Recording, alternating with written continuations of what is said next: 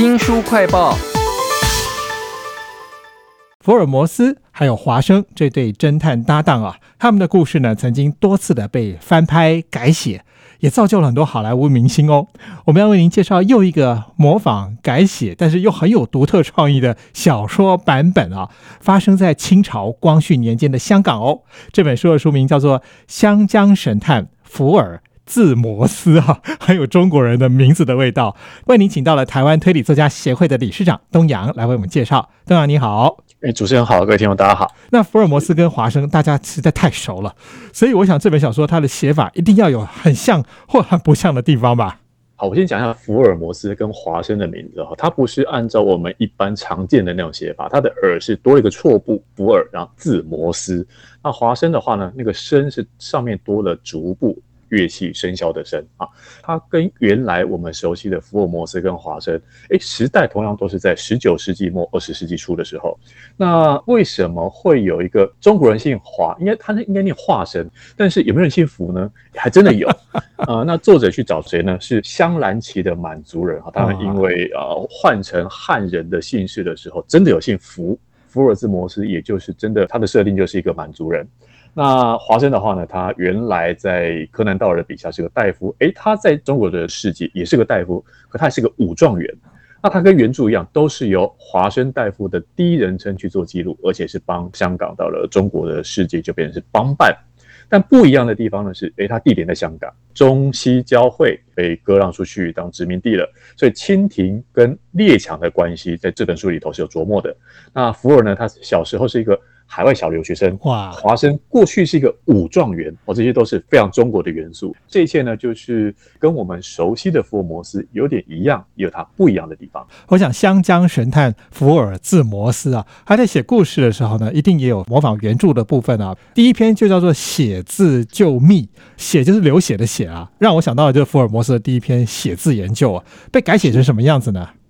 好，第一篇原本的写字研究大概有两个层次可以来聊。第一个是福尔摩斯跟华生的相遇，呃，大家还记得吗？在原来的故事里面，福尔摩斯跟华生握了手之后就说：“啊，你从阿富汗来。” 哎，华生都还没交代他自己的过去哦，但是福尔摩斯就知道他是从哪来的。为什么呢？哎，在莫里斯所写的《湘江神探》的版本里头一样。那福尔呢是跟华生问说：“你是不是在新疆打过仗？”为什么？因为在那时候，中国清朝还在平定一些外患呐的事情的时候，的确，华生这个武状元当年是去过新疆打仗的。怎么知道的呢？诶，福尔跟福尔摩斯一样，有那样的一个推理能力。而这推理能力，我在讲到第二点是说，在当年的写字的研究啊，现在这篇写字救命里头，都有讲到一个死者的死前留言。在原来的版本里面写一个德文的字 R A C H E 啊，啊，这个就是复仇的意思。可是呢，在写字救密当中的话，变成中文了，写的像是一个仇仇恨的仇。对，哎，所以这有呼应哦，但是字不一样，中文跟外文的关系，凶手的犯罪东西跟杀人的手法。都很中国东方的风貌。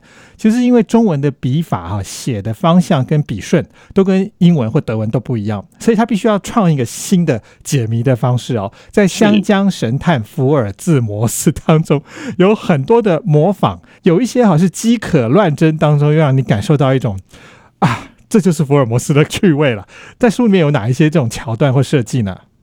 诶，我在讲这本书之前，我先讲一下说别人怎么去改过它。有那种影集是把过去的时代搬到现代来，在电影小罗伯特你演的电影的话是同一个时代，可是它故事跟原著有点出入啊。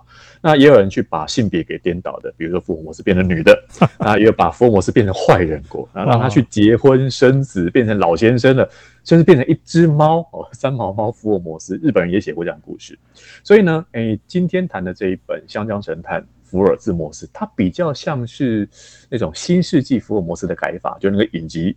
为什么呢？因为它是把柯南道的原作做了很多呃修改，只是它修改的不是时代，而是修改地点。刚刚讲说来到了湘江，来到了香港，所以这样的一个改法呢，会精准的去配合到香港，包括说他们住的地方原本是那个贝克街二二一号，它变成是合理活道。二百二十一号之椅，这是中国的描述，对不对？嗯，呃，对。那所以这样的一个描述里头，包括大家还有印象吗？福尔摩斯会喜欢上一个女人，这个女人是跟一个皇室丑闻有关。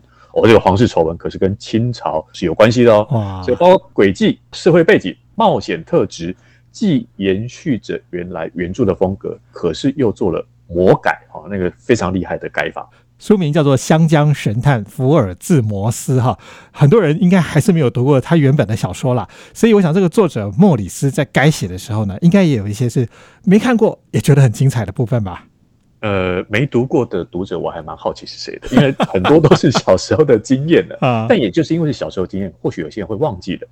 不论有没有真的看过，或是还记不记得，但我觉得喜欢福尔摩斯的人，我知道福尔摩斯的人都知道说，诶，它里面有那个悬疑冒险的部分，还有斗智啦、逻辑演绎的方法去找到诡计机关，跟凶手对峙的时候，可能有一些生命危险哦，千钧一发的时候去救人一命。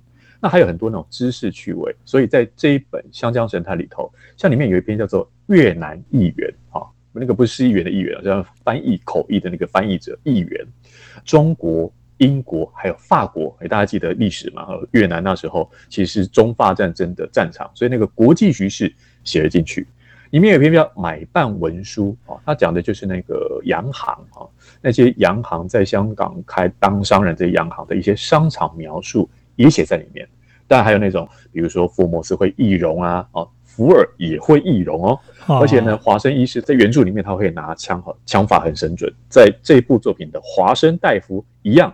他还有武功，因为他是武状元出身啊，还会使兵器，所以这一连串呢读起来，我觉得带有一种既熟悉又陌生。可是那个熟悉不只是原著原来柯南道尔写的原著的熟悉，还有我们对于中华文化。湘江历史的那些熟悉点都融合在一起。我觉得莫里斯非常的厉害哈，因为他这本《湘江神探福尔兹摩斯》是有一个框架在那边的，可是他可以超越，不管是武侠或者是机关或者推理，都写得超好的。那我一开始的时候觉得他有点卖弄，因为福尔摩斯跟华生初见面的时候，旁边出现了一个年轻的丫鬟，然后他们竟然是互相以诗书典故互相称赞啊。到后来看到莫里斯讲到书里面的那些江湖黑话，还有中国古代就已经有的那种侦探办案手法都拿出来了，我觉得其实蛮厉害的，很佩服哎。对，作者他的心态绝对不是卖弄，可是呢，他要身历其境，让大家知道说一两百年前的中华文化里头有哪些事情，像比如说讲话有一点文白夹杂，哎，这可以理解。我们讲是时辰而不是几点钟，这也可以理解。可是呢，我们有一些进到了那个时代的，刚刚讲江湖黑道的暗语啦，然后像它里面会用到，哎，有一点科学成分哦，它会引用宋词，就一个过去写《洗冤集录》的一位，呃，在世界上历史上重要的一位鉴识人员的一些科学根据也都有。而且我觉得这也是作者他有提到说，就他写作上最花时间的地方，所以他不是卖弄，可是让读者更容易进入到那个时空背景。这个福尔摩斯跟华生都跑到香港了，而且还是清朝光绪年间，他一定会把香港描写的非常有香港味吧？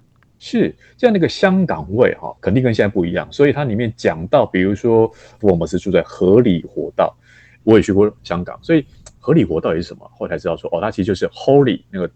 冬青树的英文的那个音译直接过来的，所以这种描述文化的描述有。然后他有讲到说，那时候因为英国人殖民嘛，中国人是讲风水的，英国人没在信这一套，所以里面的有一些冲突，有一些意见不合等等的，也成为一个故事的趣味。那也包括说那时候的人他需要留法便，哈，吃饭呢，中国吃米食，西方是吃面食，然后还有吃下午茶之类的，还有那时候是执行宵禁等等这种故事背景时代的。他就很香港，而且是那个时候的香港。其中有一个情节，就是福尔摩斯跟华生他们要抓犯人，不能只光靠推理，他必须要引诱那个犯人出手，才能够找到证据。这是因为香港已经被割让给英国了，所以他们的律法跟那个中国人那种比较马虎的办案方式不太一样。这本书叫做《香江神探福尔兹摩斯》啊，非常谢谢台湾推理作家协会理事长东阳来为我们介绍，谢谢您，谢谢。新书快报在这里哦，包括了脸书。YouTube、Spotify、Podcast 都欢迎您去下载订阅频道，还要记得帮我们按赞分享。如果你对于福尔摩斯已经很熟了，很想知道这本书里头有什么独特的内容的话呢，也欢迎来给我们留言哦。我是周翔，下次再会。